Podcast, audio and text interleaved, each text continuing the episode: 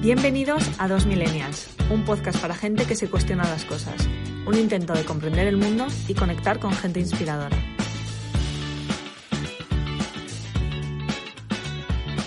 Buenas tardes a todos, bienvenidos a un episodio más de Dos Millennials. Hoy tenemos con nosotras a José Ramón Ayllón para hablar de grandes temas de ética, filosofía y ideologías. Son unos temas que, bueno, a priori pueden parecer un poco teóricos, pero veréis a lo largo de esta entrevista que tienen una gran trascendencia práctica. José Ramón es filósofo, escritor y profesor. Se licenció en Filosofía y Letras por la Universidad de Oviedo y se especializó en bioética en la Universidad de Valladolid. Ha sido profesor de secundaria y también profesor universitario. Ha escrito más de 30 libros, algunos los vamos a comentar en esta entrevista, no todos, es imposible, así como numerosos ensayos. Y también es conferenciante y, bueno, en general, una persona que se dedica a acercar la ética y la filosofía a, a la gente. Recientemente ha publicado su libro Ética actualizada, así que conectando con esto vamos a empezar por ahí con la primera pregunta, que es, empezando por el principio, ¿qué es la ética? Pues eh, muchas, bueno, buenas tardes Bea, buenas tardes Elena. Eh, muchas gracias por esta oportunidad y también por la primera pregunta, porque es muy fácil. Eh, claro, no, la ética como siempre hay que empezar por la etimología. La palabra es una palabra griega que significa acción o también conjunto de acciones, o sea, una conducta. Lo que pasa que, que no es así en general cualquier tipo de acción, sino cuáles son las acciones buenas desde el punto de vista moral. O sea, la ética es la distinción entre el bien o el mal, ya está. Y también, en segundo lugar, en la medida en que tú haces una reflexión académica, eh, sobre, sobre este tema que es tan importante, pues ahí lo que te sale es una asignatura. Por lo tanto, la ética, por una parte, es la distinción entre el bien y el mal, una actitud personal de la gente, una búsqueda tuya, y luego también es una asignatura. De hecho, yo soy profesor de esa asignatura y he escrito libros de texto sobre ella. Eso es la ética. Sí, de la ética como asignatura luego hablaremos cuando pasemos al tema de educación, pero así como concepto, una definición muy clara. ¿Y por qué crees que es importante o qué trascendencia tiene la ética en nuestra vida diaria? Bueno, la ética tiene una trascendencia. A ver, todo lo que hacemos en la vida, el 100% de lo que hacemos tiene un trasfondo ético, porque em, todo, lo que tú, todo lo que tú hagas se puede juzgar como bueno o como malo. Tú puedes hacer, em, puedes decir la verdad, siempre que hablas o estás diciendo la verdad o te estás equivocando o estás mintiendo. Eso ya tiene un contenido ético. En todo lo que tú produces, todo lo que tú trabajes, em, o puedes, puedes hacerlo bien desde el punto de vista profesional, y eso tiene que ver con el deber de la justicia, o puedes ser, o puede ser una chapucera, puedes hacer chapuzas, eh, puedes ser eh, diligente en el trabajo o perezosa. Tu forma de tratar a los demás puede ser generosa o puede ser pues, un poco... ¿eh?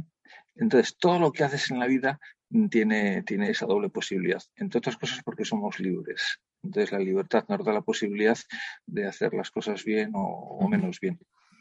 Se, ha dicho, se ha dicho con mucha, con mucha simpatía que hemos descubierto la música de cámara y la cámara de gas. Entonces, esa es la doble posibilidad de la libertad humana. Entonces, por eso la ética es fundamental. Claro, nos gustó mucho eh, en un libro que comentabas eh, que la, importancia de la ética es justo porque carecemos de piloto automático. aunque fuésemos en piloto automático, nuestros actos ya, ya están, o sea, ya tienen, ya están juzgados mm, éticamente. Otra cosa es que no queramos pararnos a pensar, ¿no? Pero no podemos escapar de la ética. Bueno, carecemos de piloto automático. Eh, los animales no, los animales tienen eh, precisamente eso, que se llama instinto, 100% conducta instintiva. Los hombres tenemos un porcentaje muy pequeño de, instinto y un porcentaje, un porcentaje muy grande de, libertad. Ah, y luego, eh, también la ética es necesaria porque, digamos que la materia prima, la materia prima humana con la que estamos hechos, es una materia como mínimo deficiente. Eh, Kant eh, decía que el leño torcido con el que está forjado la naturaleza humana, pues de ese leño torcido no se pueden esperar grandes cosas. Y es verdad. es verdad. Entonces, la ética es, digamos que como una tarea permanente de rehabilitación, de regeneración, de cuidado, porque en principio cada uno de nosotros somos como una casa eh, con problemas. Hay fugas de agua, fugas de gas, hay goteras, hay eh, lo que quieras. Entonces tenemos que estar constantemente rehabilitando. Ese es el concepto, un concepto como muy moderno de, para entender. Justo. Y bueno, esto es un poco la razón última de la ética, pero pasando del por qué al para qué, eh, ¿cuál es la utilidad práctica de la ética pues en la sociedad? Porque al final eh, leíamos la frase esta de Lewis de eh, que nos libra de vivir como monos con pantalones, ¿no? Pues sin ética, ¿cómo estaríamos? Bueno, es que la posibilidad, la alternativa es muy clara. O, la ética, es decir, la ley también, o el caos, o la selva. O sea, no hay más posibilidades. Em, para empezar, la ética, o sea, tú con, una conducta sana, equilibrada, ética, lo que construyes es tu propia personalidad y construyes una personalidad equilibrada. Una sociedad compuesta por, por personas equilibradas es una sociedad también equilibrada. Mejor dicho, antes que la sociedad en general, la familia. O sea, una sociedad compuesta por gente equilibrada, pues es una familia que funciona bien y un conjunto de familias que funcionan bien dan como consecuencia una sociedad, pues bien. Entonces, como veis, la, alternativa, lo que nos jugamos es muchísimo. O sea, no es lo mismo estar frente a una persona, mm, como digo, equilibrada o estar frente a una persona desestructurada. Y ahora mismo hay muchas desestructuraciones de, de muchos tipos ese tipo de personas desestructuradas engendran también familias desestructuradas, ciudades des... bien. Eh, no lo voy a, no lo vamos a comentar porque hay ejemplos. Eh, lees el periódico, ves el, cualquier telediario todos los días y ves que hay cantidad de problemas y esos problemas derivan de ahí. Yo te diría además, te diría también que la, la, a ver, la ética es como la condición de posibilidad de las sociedades avanzadas. Vosotros me podéis preguntar, Em, ¿Y quién descubrió esto? Eh, bueno, la respuesta siempre, claro, en clase, a la tercera o cuarta vez que yo hago esta pregunta, muchachos, ¿quién descubrió esto? Ya saben cuál es la respuesta, pero la respuesta siempre son los griegos, siempre los griegos. claro, porque nosotros somos, bien, eh, pero entre los griegos, ¿quién? Entonces, claro, siempre me van a decir gente, pues Sócrates, pues Platón, pues Aristóteles. Digo, sí, pero en este caso, mucho antes. Homero. ¿Mm? Homero no era, no era filósofo, eh, ni era un predicador, ni era. Eh, Homero era un novelista, si quieres, ¿no? Un contador de historias fascinante, pero es capaz de diseñar la historia de Ulises, la Odisea, y de mm, perfilar en un protagonista como es Ulises y en su mujer, en Penélope, eh, lo que es la excelencia humana. Es decir, cómo tienes que comportarte en todo tipo de situaciones y de ahí le salen cuatro grandes líneas de conducta, cuatro líneas maestras, que son la prudencia por una parte, o sea, el arte de, de hacer de resolver los problemas inteligentemente, la fortaleza, o sea, el arte de esforzarse porque a nadie le regalan nada y hacer el bien no es fácil, eh, cuesta sacrificio, a justicia, porque si no cumples las leyes no hay sociedad que se sostenga, y la, templanza, porque para el equilibrio personal necesitas no caer en adicciones, o sea, que el placer no te domine, tienes que dominar tú al placer. Entonces, con esas cuatro eh, líneas maestras, que luego se llamarían virtudes, ya tenemos, hemos encontrado el secreto de la conducta humana. ¿Qué os parece? Muy bueno. Bueno, que viene de muy atrás. Sí, sí. Homero, ¿eh? Bueno, es que sin Homero no estaríamos aquí, muchachas. Claro, o sea, lo, que tú decías, ¿no? O sea, al final Homero representaba un modelo de vida bueno, ¿no? O sea, como, como la excelencia hecha, hecha persona. Pero es verdad que, como anticipabas tú, ahora la tendencia es a que haya muchos modelos de vida buenos o muchas éticas según las personas, ¿no? El relativismo eh, pues en el que vivimos. Entonces, claro, el relativismo está, el relativismo está reñido con la ética, porque eh, no quiere decir que la que vivamos nosotras, por ejemplo, sea la buena ética, pero la ética es una y la verdad es una, ¿no? Em, eh, eh, bueno, más que sí, más que la ética o la verdad es una, yo te diría, la realidad es lo que es, la realidad. Entonces, la ética se apoya, la ética es la lectura correcta, por una parte, de, de la condición humana, de tu propia estructura psicológica, de qué es un ser humano, y la lectura correcta de qué es la realidad. Entonces, de la misma manera que los puntos cardinales eh, no dependen de lo que tú pienses, eh, o sea, el norte está en el norte, no es lo que a ti, no está donde a ti te parezca. De esa misma manera, eh, el cáncer, un cáncer es una enfermedad mortal, pues con independencia de lo que tú pienses, te guste o no te guste. Y el fuego quema con independencia de lo que tú pienses o de lo que a ti te gustaría. Bien, pues con el tema de la conducta humana pasa exactamente lo mismo. O sea, hay ciertos tipos de conducta que siempre van a ser buenos, o sea, la generosidad siempre va a ser buena, el sacrificio casi siempre va a ser bueno, eh, el preocuparse por los demás, el decir la verdad, el respetar la propiedad del prójimo. O sea, son cuestiones fundamentales que aparecen en todas las tradiciones sapienciales, mientras que la tradición siempre va a ser mala o casi siempre. La violencia casi siempre va a ser mala. El, no cumplir los compromisos, la mentira, el, pues eh, con eso no vas a ningún sitio. Entonces, eh, como también es una ciencia muy práctica, pues conocemos cuáles son las consecuencias de una u otra conducta. Entonces, en ese sentido, el relativismo, digamos que es un, es propio del ser humano, ¿no? Porque es que a todos nos gusta, bueno, eh, esa, es su opinión. En cambio, yo opino que, bien, muchas cosas que son realmente opinables, pues, ¿quién es mejor? Ahora están jugando en, Burgos, donde yo vivo, el, Burgos contra el Zaragoza. ¿Qué equipo es mejor? Pues yo qué sé, pues el Madrid, el Bilbao, el Sevilla, pues no lo sé. ¿O quién juega? ¿Quién es mejor? ¿Messi o Ronaldo? Pues no. ¿Cuál es la mejor forma de gobierno? Pues no lo sé. Pero en otras muchas cuestiones Claramente que los, claramente lo sabemos. Claro que hay que respetar a los padres. Claro que no se puede. Aristóteles decía, por ejemplo, que muchas cosas en, la ética son relativas, pero hay cuestiones que no son nada relativas. Incluso hay cuestiones que te pongas como te pongas, eh, siempre están bien o siempre están mal. Decía, por ejemplo, siempre va a estar mal el adulterio, decía, o siempre va a estar mal el asesinato.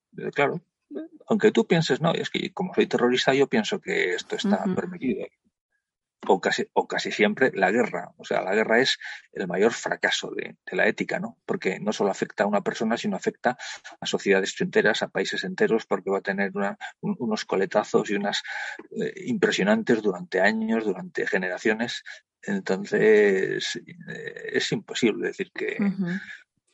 Sí, dice que, no, me ha, me ha, gustado lo que dice de que eh, la ética en el fondo es mirar la realidad y que la realidad es una, pero se suele oír mucho esta objeción, o al menos a mí me la hacen, de es, no es algo cultural, digo, bueno, al fin y al cabo, o sea, lo que usted dice es que la ética no es algo cultural, sino que se basa en la realidad, aunque es verdad que sí, se remonta antiguo, pero muchos podrían decir, bueno, pues esos antiguos se los sacaban de una cultura, ¿no? O sea, al final lo que, lo que usted dice es que no, no se saca de una cultura, se saca de una realidad que es como en la persona, ¿no? Bueno, no sé si le he entendido bien. No, no, o sea, tú me has entendido muy bien y la objeción que pones es de lo más pertinente. De hecho, esa objeción es la objeción que se hace en los griegos, en concreto los sofistas. Pues los sofistas son los primeros que viajan por todo el, el, círculo mediterráneo y entonces se dan cuenta de que en el Mediterráneo hay cientos de países, de tribus, de culturas y que lo que nosotros en Grecia consideramos como bien, pues a lo mejor en otras culturas no lo consideran como bien, incluso eh, y al revés, o sea, cosas que a nosotros nos parecen malas, pues en otros sitios parecen buenas. Bien, en ese sentido, todo tipo de, conductas han estado, mm, incluso todo tipo de conductas malas han estado siempre aprobadas alguna vez en alguna civilización. Pero eh, eso no solo no habla a favor de la habla, habla a favor de que el hombre es un ser libre y puede concebir las cosas de forma diferente, pero no va contra la ética. o sea, cuando tú te equivocas en una operación matemática, eh, eso no va contra las matemáticas. Eso, eso significa que tú te has equivocado. Las matemáticas son las matemáticas. ¿eh? O sea, dos y dos son cuatro, pero si yo me equivoco, el problema es mío. Pues con la conducta humana pasa algo parecido. Aristóteles decía porque los griegos son los primeros que se dan cuenta de esto y son los primeros que dicen, bueno, pero no puede haber un criterio eh, para decidir en, qué está bien y qué está mal, eh, porque si no habría tantas éticas como personas, con lo cual pues desaparece la como ciencia. O sea, si el kilómetro para ti son mil metros, pero para mí son 950, y, para tu amiga pues, pues son 820 y para tu, pues eh, entonces el kilómetro no existe. Entonces, si queremos hablar de ética, tenemos que, tenemos que ponernos de acuerdo y decir, bueno, eh, esto está bien y esto está mal, aunque haya un amplio margen de... Entonces, Aristóteles decía, eh, hay muchas cuestiones que son relativas. Por ejemplo, las monedas. la moneda de Atenas no es la moneda de Esparta, ni es la moneda de Persia. O, por ejemplo, las unidades de, peso y, de medida. Pues la forma de medir y de pesar que tenemos los, los atenienses no es la misma que la de los espartanos o la de los tebanos o, o la de los egipcios y tal. Pero, dice, hay ciertas cosas donde es lo mismo aquí que en Persia, que en Egipto, y lo mismo hace mil años que dentro de mil años. Por ejemplo, el agua moja lo mismo en Persia que en Atenas, y el fuego quema lo mismo en, Persia que en Atenas. Dice, bueno, pues hay ciertas cuestiones éticas que son siempre buenas o son siempre malas, te pongas como te pongas. a, eso lo llamaron, a ese criterio los griegos lo llamaron physis, es decir, física, o si quieres, naturaleza. Es decir, eh, las cosas tienen una naturaleza profunda en que es la que hay que respetar cuando, entonces cuando hablamos de la conducta humana, el ser humano tiene una naturaleza en profundidad que hay que respetar eh, y de ahí te salen esas cuatro líneas maestras de conducta, que no son 800 líneas, son cuatro. Esa prudencia, esa justicia, esa fortaleza, esa templanza. Bien, Justo. Pues bueno, ya llegando un poco más a la actualidad, eh, mencionábamos antes que uno de sus libros más recientes es Ética actualizada. Yo la primera pregunta que le haría es si cree que la ética tiene que actualizarse, porque acabamos de decir que igual lo contrario, pero ¿qué enfoque tiene el libro y por qué hay que actualizar la ética? Hay que actualizarla porque eh, la ética es la resolución de problemas humanos, pero esos problemas muchas veces cambian con, los tiempos y con las circunstancias. O sea, ahora mismo en España no tenemos ningún problema de esclavitud, pero los griegos sí tenían el problema de la esclavitud, claramente. En aquí no tenemos piratas, pero los griegos tenían el problema de la piratería, pues había que atajar esas cuestiones. Eh, mm, desde hace muy poco tiempo, mm, tú tienes que hacerte cargo de cuestiones sobre la inmigración, que antes no existía, eh, cuestiones sobre, eh, se oyen palabras como homofobia, como ideología de género, como transhumanismo. Esas palabras hace cuatro días no existían. Si yo abro el mi diccionario de la Real Academia Española, que de hace, tengo una edición de hace medio cien años, no aparece ninguna de esas palabras. ¿Por qué? Es que ni existían. Entonces ahora existen y están reflejando situaciones que, hmm. son muy serias de un grandísimo contenido ético. Entonces la ética tiene que afrontar esas cosas. O sea, hay que hablar de eso. Claro. Otra de las palabras que yo creo que tampoco existiría antes era la bioética, ¿no? Que también como experto en, este campo queríamos preguntarle em, qué pinta una disciplina como la ética, ¿no? En, en un medio o sea, o, en un debate como, el, como la fecundación artificial o con, en un debate como el tema de género. O sea, mucha gente considera que esto simplemente es ciencia, ¿no? Pero realmente hay una disciplina que es la bioética que se encarga de resolver, poner límites y reflexionar sobre la forma de hacer las cosas bien, ¿no? Mm. Bueno, tú, me dices que, te parece que son cuestiones puramente científicas, ¿verdad? Y que, que pinta ahí una reflexión filosófica. Y yo te digo, bueno, eh, en la medida en que la ciencia afecta a la vida de las personas, pues claro, la ciencia afecta a la vida de las personas. En esa medida no existen cuestiones puramente científicas. Porque la ciencia tiene que, es como si tú me dices, una cuestión científica no puede estar sometida a la ley. Claro que sí, todo tiene que estar sometido a la ley.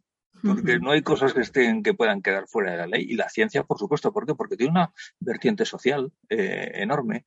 Eh, claro, tú me, tú me por lo mismo me podrías decir, es que la pólvora o la dinamita o la desintegración del átomo son cuestiones puramente físicas o químicas. Digo, no, no son, claro, claro que son físicas o químicas, pero tienen una repercusión social. O sea, tú puedes fabricar armas, puedes fabricar, y de hecho, fabricar eh, armamento atómico. Entonces, claro, en esa medida ya no son cuestiones puramente científicas, de ninguna manera. Entonces ahí tiene que haber un comité ético, tiene que haber unas leyes que protejan esto es, esto es, de, esto es de la máxima importancia eh, eh, ética, porque es una cuestión profundísimamente humana. O sea, ahí lo que te estás jugando es la construcción o deconstrucción de una persona. Entonces, claro que decir algo, muchísimo. Pues antes de pasar al siguiente tema que queríamos tratar eh, sobre ideologías, eh, si nos pudiera recomendar qué lecturas considera que son imprescindibles para entender la ética, ya nos ha dicho, eh, nos ha recomendado a Homero, pero ¿qué más nos podría...? Entre las imprescindibles, yo no incluiría a Homero, en este caso de la ética, y sí incluiría, em, la primera de ellas es la ética Nicómaco, porque es la obra fundamental. Les dije que sin Homero a lo mejor no estábamos aquí, desde luego sin la ética Nicómaco Europa no sería como es. Eh, es de Aristóteles y es una obra magistral, aunque no está a la altura de cualquier lector. digamos que tienes que ser más o menos un especialista en filosofía, aunque también hay versiones reducidas. Bien. Eh, luego, la siguiente sería em, como Occidente, como la ética es una disciplina eminentemente occidental, o sea, porque la hemos cultivado sobre todo en Occidente, empezando por los griegos, pues he citado a, Homero, he citado a Aristóteles y, los em, el relevo de Grecia lo toma Roma. Bueno, pues de Roma yo citaría las meditaciones de Marco Aurelio, que por ser además un emperador, pues la visión que tiene de la vida es una visión aludiendo a vuestra pregunta, eh, eminentemente práctica. O sea, si, si, Marco Aurelio hubiera sido un profesor, pues bueno, pues a, lo mejor era un teórico, pero no, era un emperador romano y además se pasó la vida al, mando de sus legiones, o sea, conquistando territorios para Roma. O sea, este, este, sí que pisaba tierra y sabía lo que era la realidad. Pues sus, las meditaciones son un libro relativamente breve y es magnífico desde el punto de vista de la filosofía estoica, el estoicismo es sobre todo una ética y, dura nada menos que cinco siglos, ¿eh? desde el siglo dos y medio antes de Cristo hasta más o menos el dos y medio después de Cristo. Y en la misma corriente, otro estoico que es Séneca. Eh, Séneca tiene unas epístolas a, a un discípulo, lo mismo que Aristóteles es ética a Nicómaco, que es su hijo, pues Seneca tiene unas epístolas a Lucilio, que es pues un alumno suyo. Y en esas epístolas, que son muchas, o sea, son más de 100, pues en cada una aborda un aspecto de, la vida en, unas veces habla sobre la amistad, otras veces habla sobre eh, las vacaciones, en, dónde hay que ir o dónde no hay que ir, otras veces habla sobre los espectáculos públicos, si convienen o no convienen, otras, otras veces habla sobre la cultura, sobre cada una de las virtudes, y siempre Seneca es un, un autor eh, muy ameno, siempre te cuenta unas historias, unas anécdotas, unos ejemplos extraordinarios. Es un escritor perfecto, es clarísimo. Em, y bien, es una joya. Y luego, pues a ver. Ah, bueno, sí. decía que Occidente, que es el, de donde ha nacido la ética, la, perdón, eh, la civilización donde ha nacido la ética, pues Occidente es Grecia, Roma y el cristianismo. O sea, es una civilización tejida con esos tres mimbres.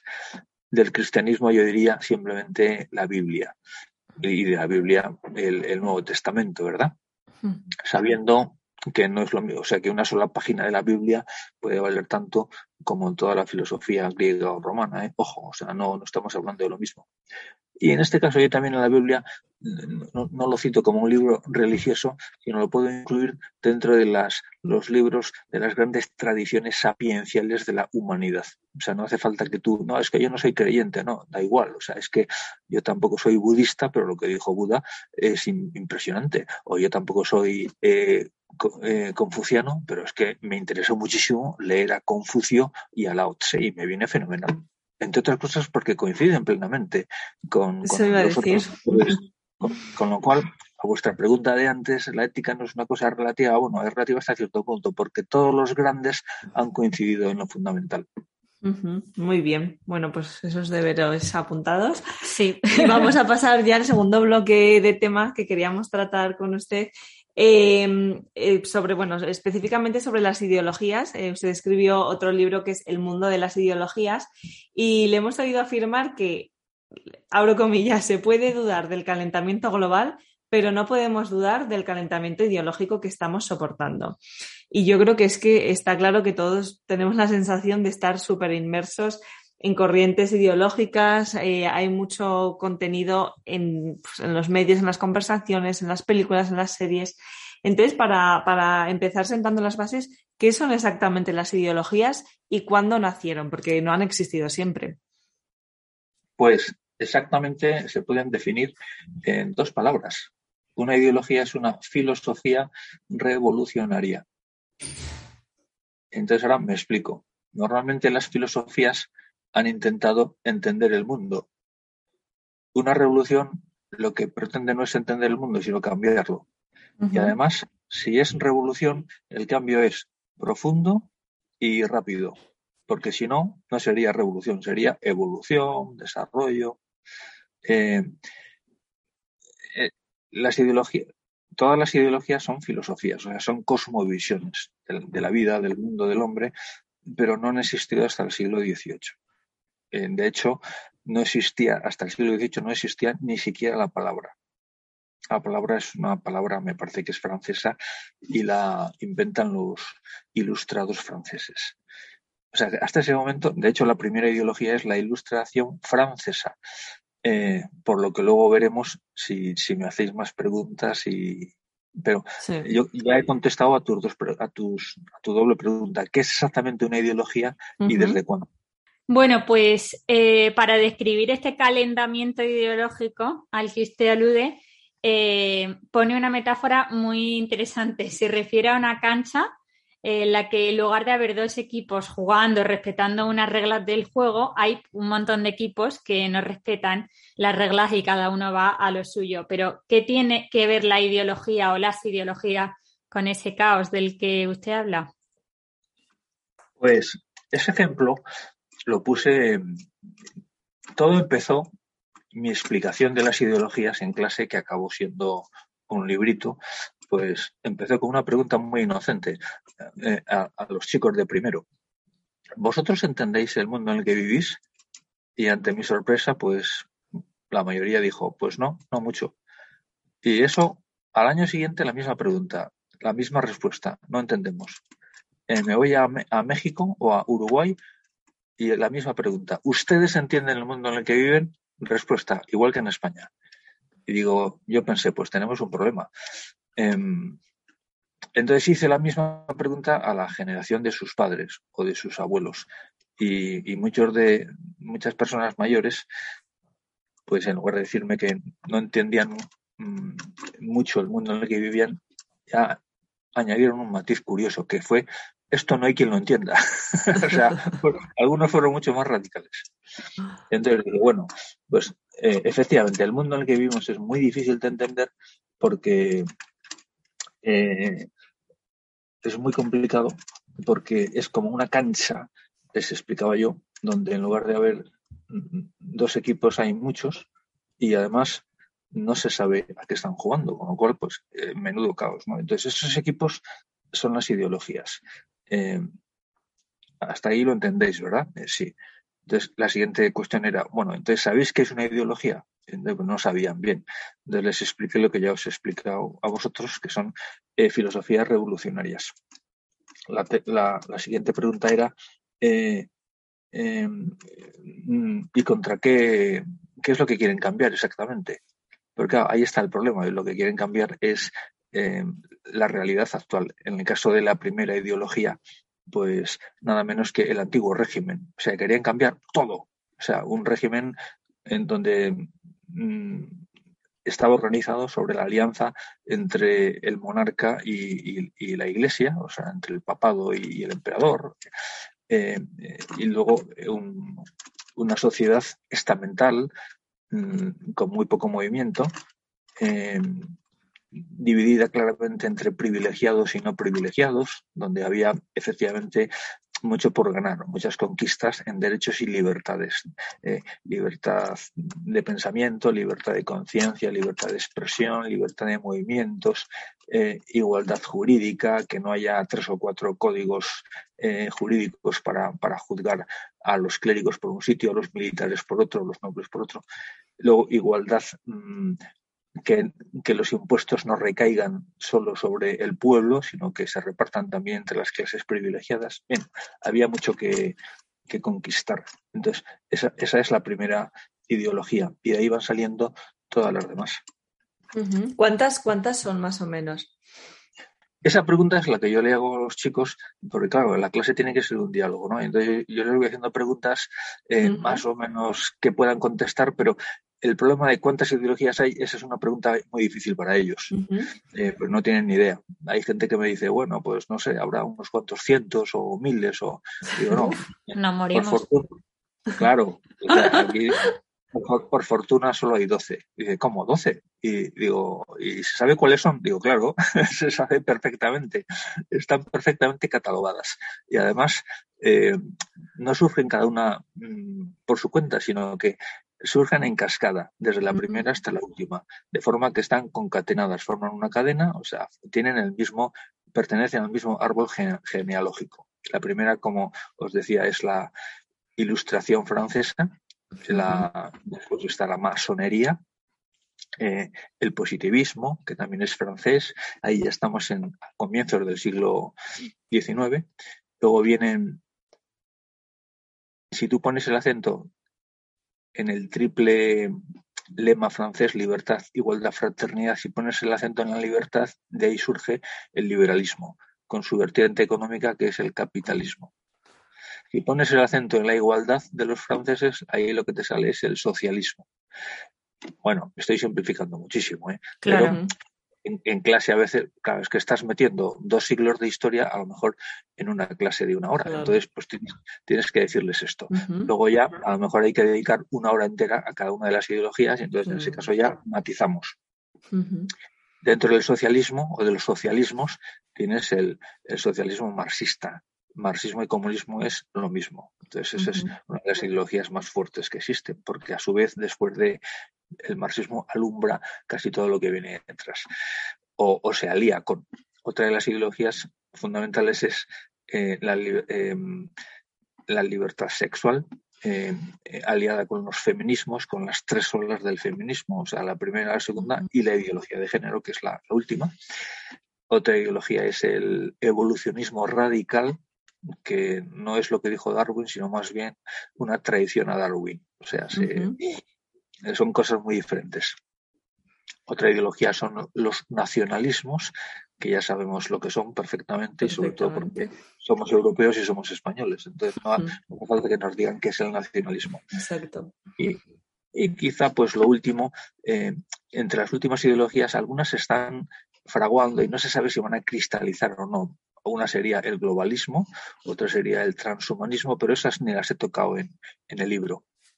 En cambio, lo último de lo que hablo es de la posverdad, eh, aunque porque me interesa hablar de eso, pero la posverdad no es, no es una ideología, simplemente es un clima de intelectual que, tiene que ver con el relativismo, es una como exacerbación del relativismo y me interesa meter eso en, al final del libro.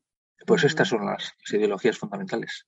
Claro, y dice que están perfectamente catalogadas y se sabe cuáles son. Eso será porque todas tienen algo en común, ¿no? Algo o, algo.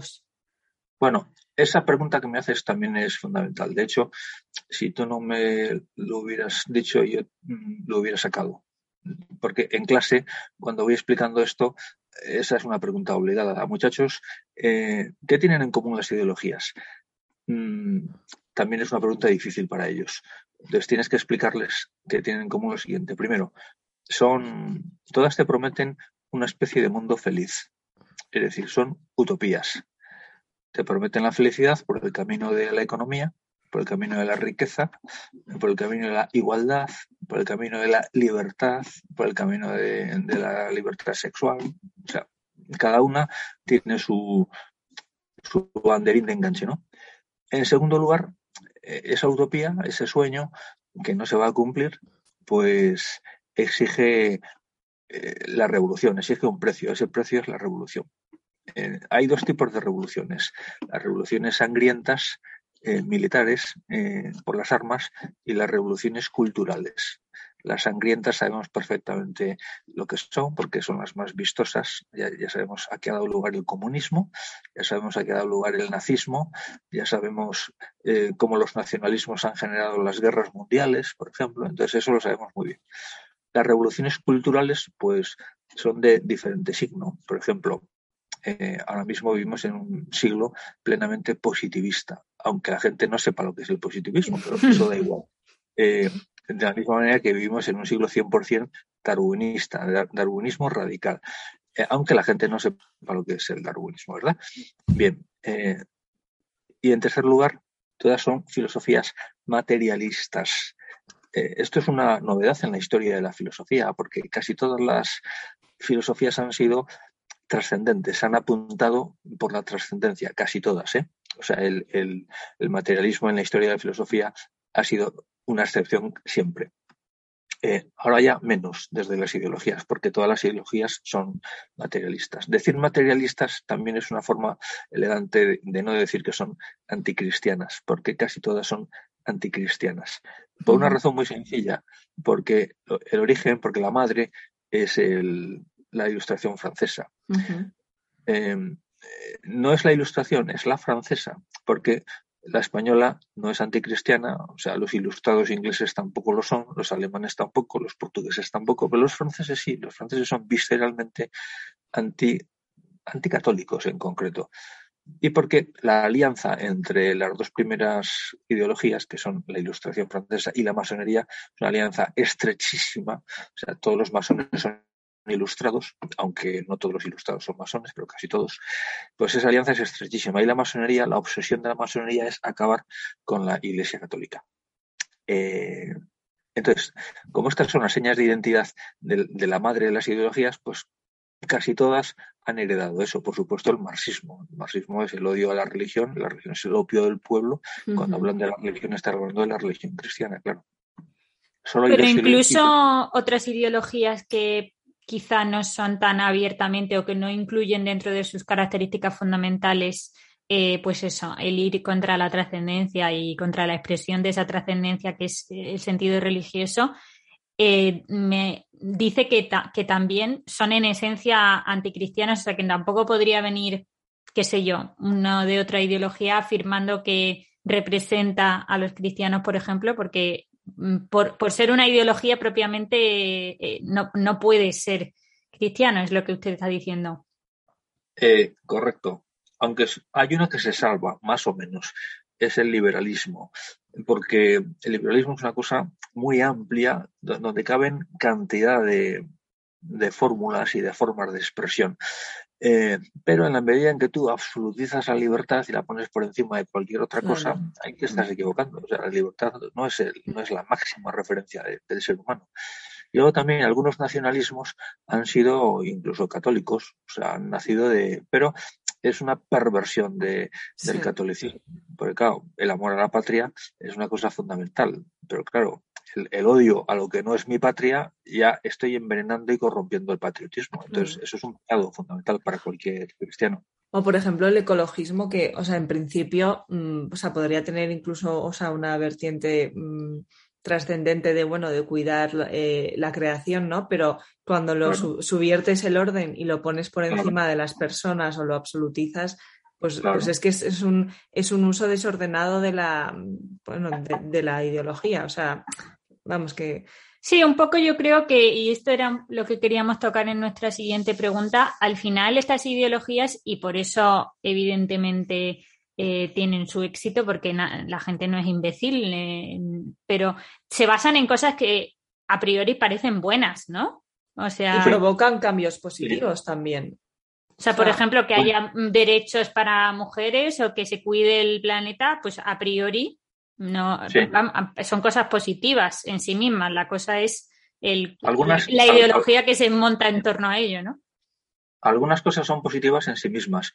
Eh, otras cosas no son positivas en sí mismas en absoluto. O sea, tú lees, por ejemplo, el manifiesto comunista de Carlos Marx, eh, que es una llamada a la revolución armada, y bueno, esto no es positivo en absoluto. De hecho, si tú publicas eso, No, si tú publicas eso mañana, pues mañana te vas a la cárcel. O sea que, bueno, que es lo que pasaba a Marx, que tenía que andar huyendo de un país a otro porque le iban persiguiendo. Bien. Eh, y por supuesto el nacionalismo. El nacionalismo es criminal. Cuando, cuando a lo que te lleva es a, hacer la guerra contra los demás. bien. Eh, mm, se ha dicho también que los, las ideologías son una especie de religiones de sustitución. Eh, lo digo para entenderlo mejor. Cuando tú eliminas la trascendencia, o sea, cuando tú eliminas a Dios, cuando dices como Nietzsche, Dios ha muerto, pues lo que estás eliminando es una cosa inmensa, o sea, no hay nada comparable a... Eh, de hecho, Nietzsche se dio cuenta de eso, ¿no? Dijo, bueno, ¿y qué haremos ahora, no? Sin Dios, porque menudo hueco, o sea, es un vacío cósmico. Entonces, ¿qué tienes que hacer? Pues tienes que intentar llenar el vacío de Dios absolutizando cuestiones que no son absolutas. Por ejemplo, absolutizo la, patria. Entonces, con esto ya es como una nueva religión. Absolutizo eh, el dinero. Absolutizo el placer sexual. Absolutizo. La naturaleza. vas, vas metiendo ahí absolutos que desde luego no llenan, que no te van a salir las cuentas, porque ahí nunca te salen las cuentas.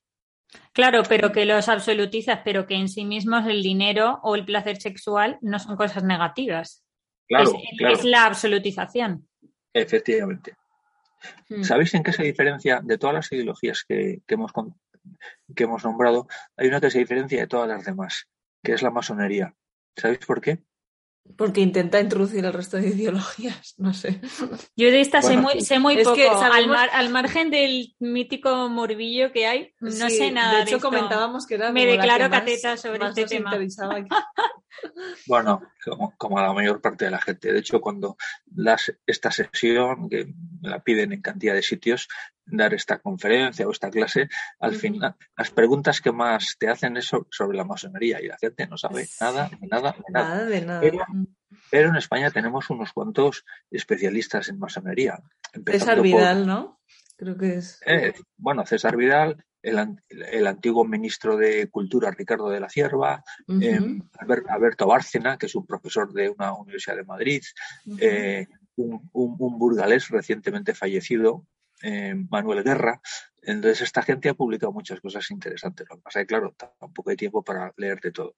En cualquier caso, bueno, hasta Galdós, nuestro gran novelista del siglo XIX, en dos de sus episodios nacionales, el protagonista es la masonería. Uno se llama precisamente como una logia famosa, El Grande Oriente. Pues ese título es el título de una novela de, Galdós. Entonces, eh, eh, las novelas de Galdós son muy entretenidas, los episodios nacionales. La masonería se diferencia de todas las ideologías en que todas para conseguir su cuota de poder fundan un partido político y con lo que prometen consiguen votos. Ya está. Pero la masonería no funda ningún partido político, lo que hace es infiltrar todos los demás. Entonces, en ese sentido, y como es una sociedad secreta, pues es peligrosísima porque tienes un Estado dentro de otro Estado. Y además un Estado que no hay manera de controlarlo, ¿no? Fijaros que cuando la Segunda República Española, mm, en las elecciones del, 31, mm, el Parlamento que sale de ahí, el porcentaje de masones era un 47%. Ese porcentaje es espectacular. O sea, ahora mismo No, hay, tantos masones en el, en el Parlamento francés ni en el Parlamento belga, que son países súper masónicos ni en Naciones Unidas. entonces, pero en España sí lo había. Pero ¿y cuál es la, o sea, ya por, enterarnos un poco, cuál es la ideología, valga la redundancia, de la masonería? Quiere decir, ¿abrazan el comunismo, abrazan el capitalismo, abrazan, o sea, su, su cosa? O sea, bueno, eh, esta pregunta es muy interesante, eh, porque en el fondo lo que tiene que quedar claro es qué es lo que buscan todas las ideologías, el poder, o sea, subraya y pon fosforito eh, con todos los colores el poder, el poder, el poder, el poder. Por medio de un partido político que te lleva o por medio de una revolución o por medio de, y en el caso de la masonería, vamos a intentar controlar el poder. Eh, ¿Cómo lo revisten eso los masones? Pues los masones lo revisten con la eh, filosofía de la ilustración francesa. la diosa razón, o sea, la razón frente al oscurantismo clerical, medieval, frente al atraso de los curas, y la razón. Claro, la razón de los de la, razón de los ilustrados o de los positivistas te puedes reír bastante, porque cuando están hablando de la diosa razón, a la vez eh, libertad, igualdad, fraternidad y guillotina. Entonces, hmm. claro, en el momento en que usted mete la guillotina, se acabó la igualdad, se acabó la fraternidad, pero claro, libertad igualdad para los que piensan como usted, porque si no piensan como usted, guillotina o ahogamiento en el Loira, u horca o deportación, que eran las... O te montamos una guerra civil, o sea, la Revolución Francesa acaba en una guerra civil, o sea, los franceses matando a los propios franceses. Mm. Entonces, ¿de qué razón me está usted hablando, no? Por cerrar un poco el tema de las ideologías y pasar al último bloque, el otro día leía que, bueno, otra cosa que yo creo que tienen en común, no sé si estará usted de acuerdo, es que al final las ideologías deshumanizan un poco a las personas y te permiten decir, pues bueno, que tu vecino que es tal o cual o que pertenece a tal o cual ideología, pues es el mal personificado y eh, pues eso, te liberan de, de, tu compromiso y de tu responsabilidad personal colocando pues a, las personas como banderas, ¿no? Y, encasillando a la gente en vez de mirar a cada uno en su individualidad, porque también puede ser que nadie abrace una, una idea, una ideología en su totalidad. No sé si cree que esto puede ser cierto. Bueno, eso es absolutamente cierto. La ideología deshumaniza. Pensar es difícil. La realidad, conocer la realidad, es muy difícil. Entenderla, interpretarla también.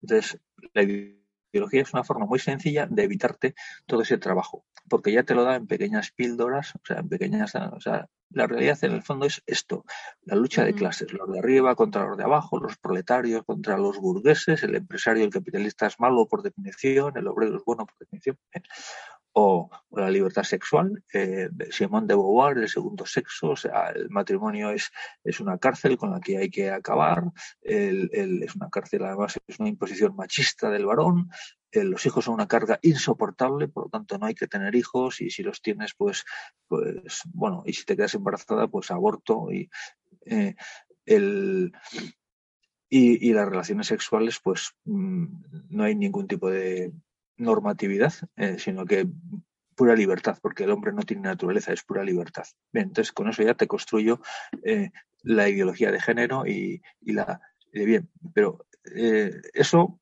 primero, es una chapuza desde el punto de vista intelectual, porque no da respuesta a la inmensa complejidad de lo que es un ser humano. O sea, tú no puedes resumir en cuatro brochazos, en cuatro lo que es una inmensa.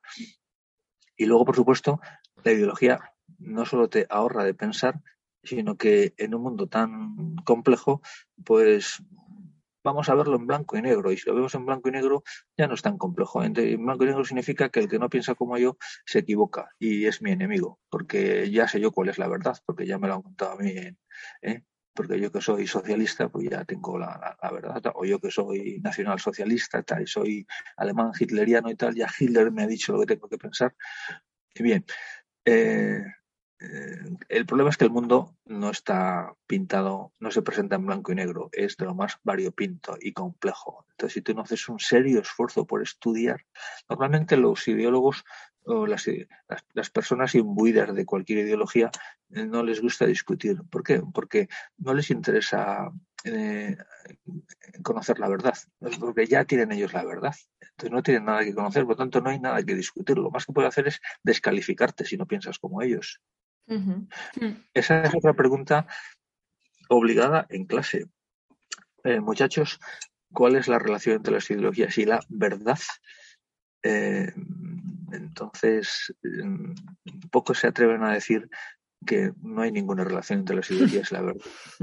Es nula, porque es la, la verdad es el conocimiento de lo que es la realidad, pero a la ideología no le interesa conocer la realidad, a la, ideología le interesa cambiarla según sus intereses. Ya va con su propia verdad. O sea, yo tengo una verdad previa que es la que voy a, que es como un molde que voy a imponer a las cosas. Esto lo explica muy bien eh, Orwell en, en Rebelión en la Granja, en el prólogo de Rebelión en la Granja. O lo explica muy bien Popper, uno de los grandes filósofos de la ciencia, uno de los grandes intelectuales, cuando se hunde el marxismo y publica y pronuncia una conferencia en la Expo Sevilla 92 titulada El colapso de la agresión marxista. Bueno, hay muchísimos textos muy buenos. Cualquiera de las cosas que me estáis preguntando daría para explicar mm, daría para muchas horas, ¿no? Y por supuesto, cualquiera de las ideologías, tú puedes dedicarle como mínimo una o dos horas de clase.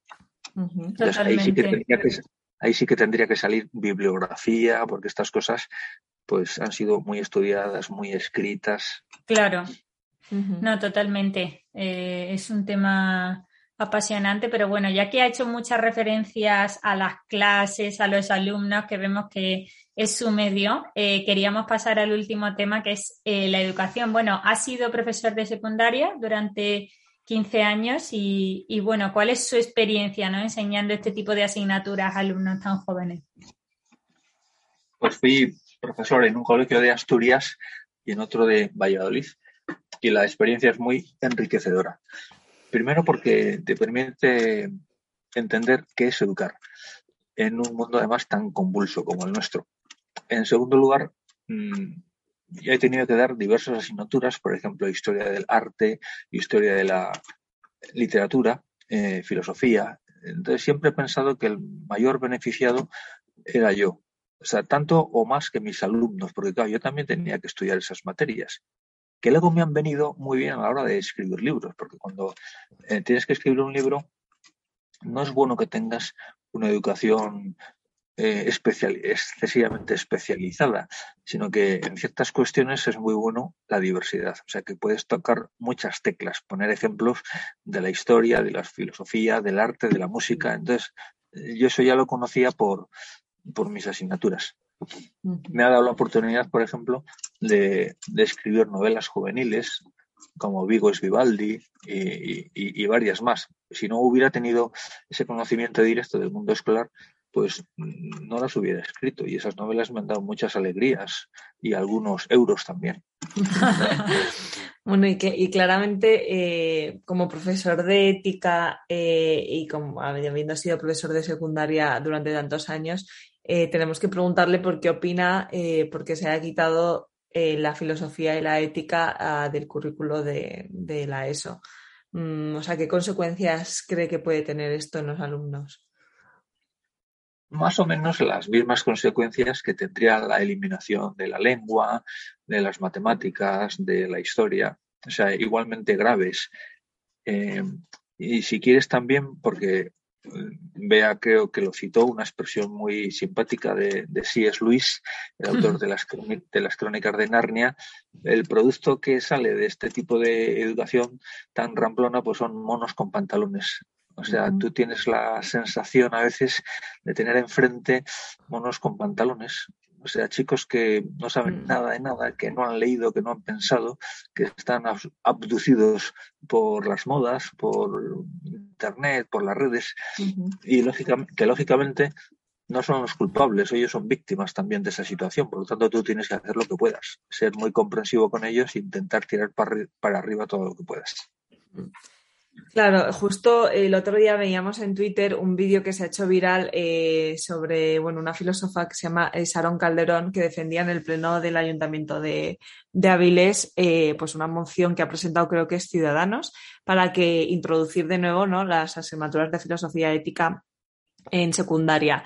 Y, claro, lo, que decía usted es, bueno, te encuentras jóvenes que son monos con pantalones, pero es que no tan jóvenes, o sea, lo que en el espectro político, eh, lo que decía ella, literalmente decía, oye, es que en esta cámara la filosofía debería estar funcionando a todo trapo y lo que funcionan son los mensajes motivacionales tipo Mr. Mr. Wonderful que aparecen en una taza de desayuno, ¿no?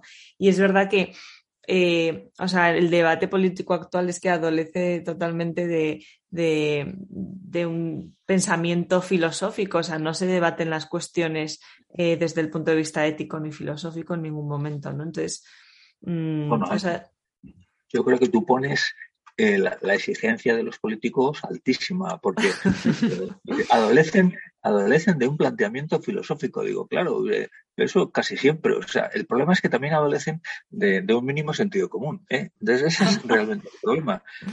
Em, claro, estamos con, políticos eh, que están lastrados por la polarización, por el revanchismo, por la ignorancia. Eh, vosotras y yo, vosotras y yo, que somos europeos, conocemos al presidente de, cierto país europeo que es tan mentiroso que ni siquiera los ni siquiera la gente que se dedica a hacer memes ya hace memes sobre las mentiras del presidente, porque eso ya no tiene ningún.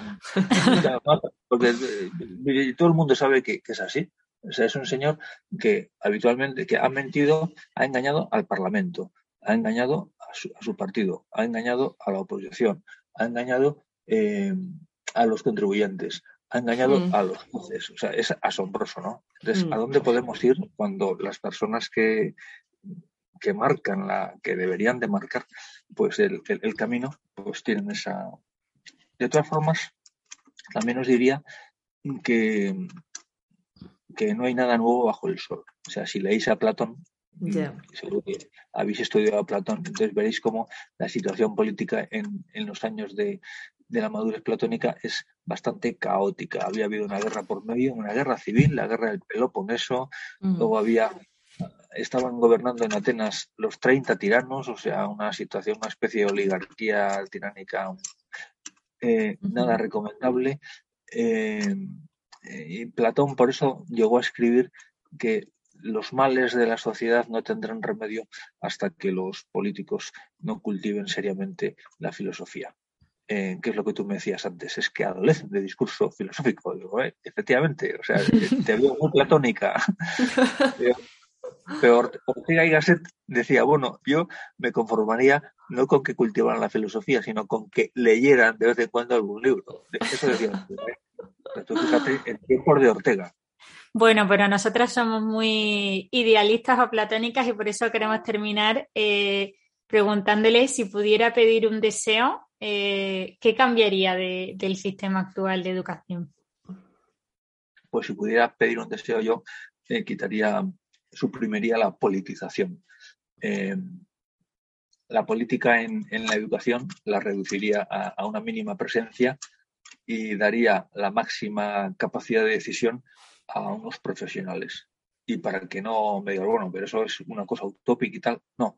Eh, te voy a hacer una lista de profesionales españoles, por ejemplo, que podrían encargarse de confeccionar una ley de educación general porque en España hay muchísimos educadores eh, buenísimos y además lo, demuestran primero porque los conocemos y luego porque han publicado cosas espectaculares. Estoy pensando, por ejemplo, en José Antonio Marina, que, del que no hay que presentarle porque todo el mundo le conoce. Estoy pensando, por ejemplo, en una mujer que ya la conoce mucha menos gente, pero eh, bueno, Mercedes Ruiz Paz, que en, sus, en su día publicó un libro eh, espectacular titulado Los límites de la educación. Estoy pensando en María Calvo, una profesora de Derecho en la Universidad Carlos III. Estoy pensando en Gregorio Luri. Ahora mismo todo el mundo conoce a Gregorio Luri, eh, que, no solo tiene sentido filosófico al que vosotros aludíais, sino un sentido común aplastante. Estoy pensando en Alfonso Aguiló, eh, que es empresario, mm, que, posee, no solo ha sido director de colegio, sino que ahora mismo pues, eh, tiene una empresa donde coordina eh, pues unas docenas de colegios en todo el mundo. Con un equipo como este cambiamos la situación de la enseñanza en España, hombre, no radicalmente de un día para otro, porque estas cosas son, bueno, pero mm, eh, em, estaríamos ya en el buen camino, clarísimamente, porque es gente con una experiencia demostradísima, acendrada, con muchas ganas de hacer las cosas bien y porque no son políticos. Pues nada, con eso nos quedamos y a ver si podemos poner nuestro granito de arena para que así sea. Y nada, vamos a ahora ponernos las pilas, todo el mundo a leer y bueno, dejaremos en las notas del podcast todas las referencias eh, porque ya, ya anticipamos que nosotros no hemos leído todo lo que, lo que ha citado. no, pero, ¿cómo, cómo, vais a leer? O sea, vosotros es imposible que lo hayáis leído porque sois muy jóvenes. Entonces, claro. Bueno, pues muchas mm. gracias, José Ramón. Y nada, nos despedimos y esperamos eh, repetir eh, cuando, cuando saque el siguiente libro. Oye, estáis invitadas a venir a Burgos cuando queráis, ¿eh? Vale. Muy bien. Le tomamos la palabra. Bueno, y a todos los que estáis al otro lado del micrófono, muchas gracias de nuevo por haber compartido este rato con nosotras. Si os ha gustado, no dudéis en difundirlo entre vuestros amigos y conocidos. Además, para no perderos ningún episodio, os animamos a suscribiros en cualquiera de las aplicaciones en las que podéis escuchar el podcast, como iVoox, Spotify o Apple Podcast. Nos vemos en el siguiente episodio. Gracias de nuevo y hasta pronto.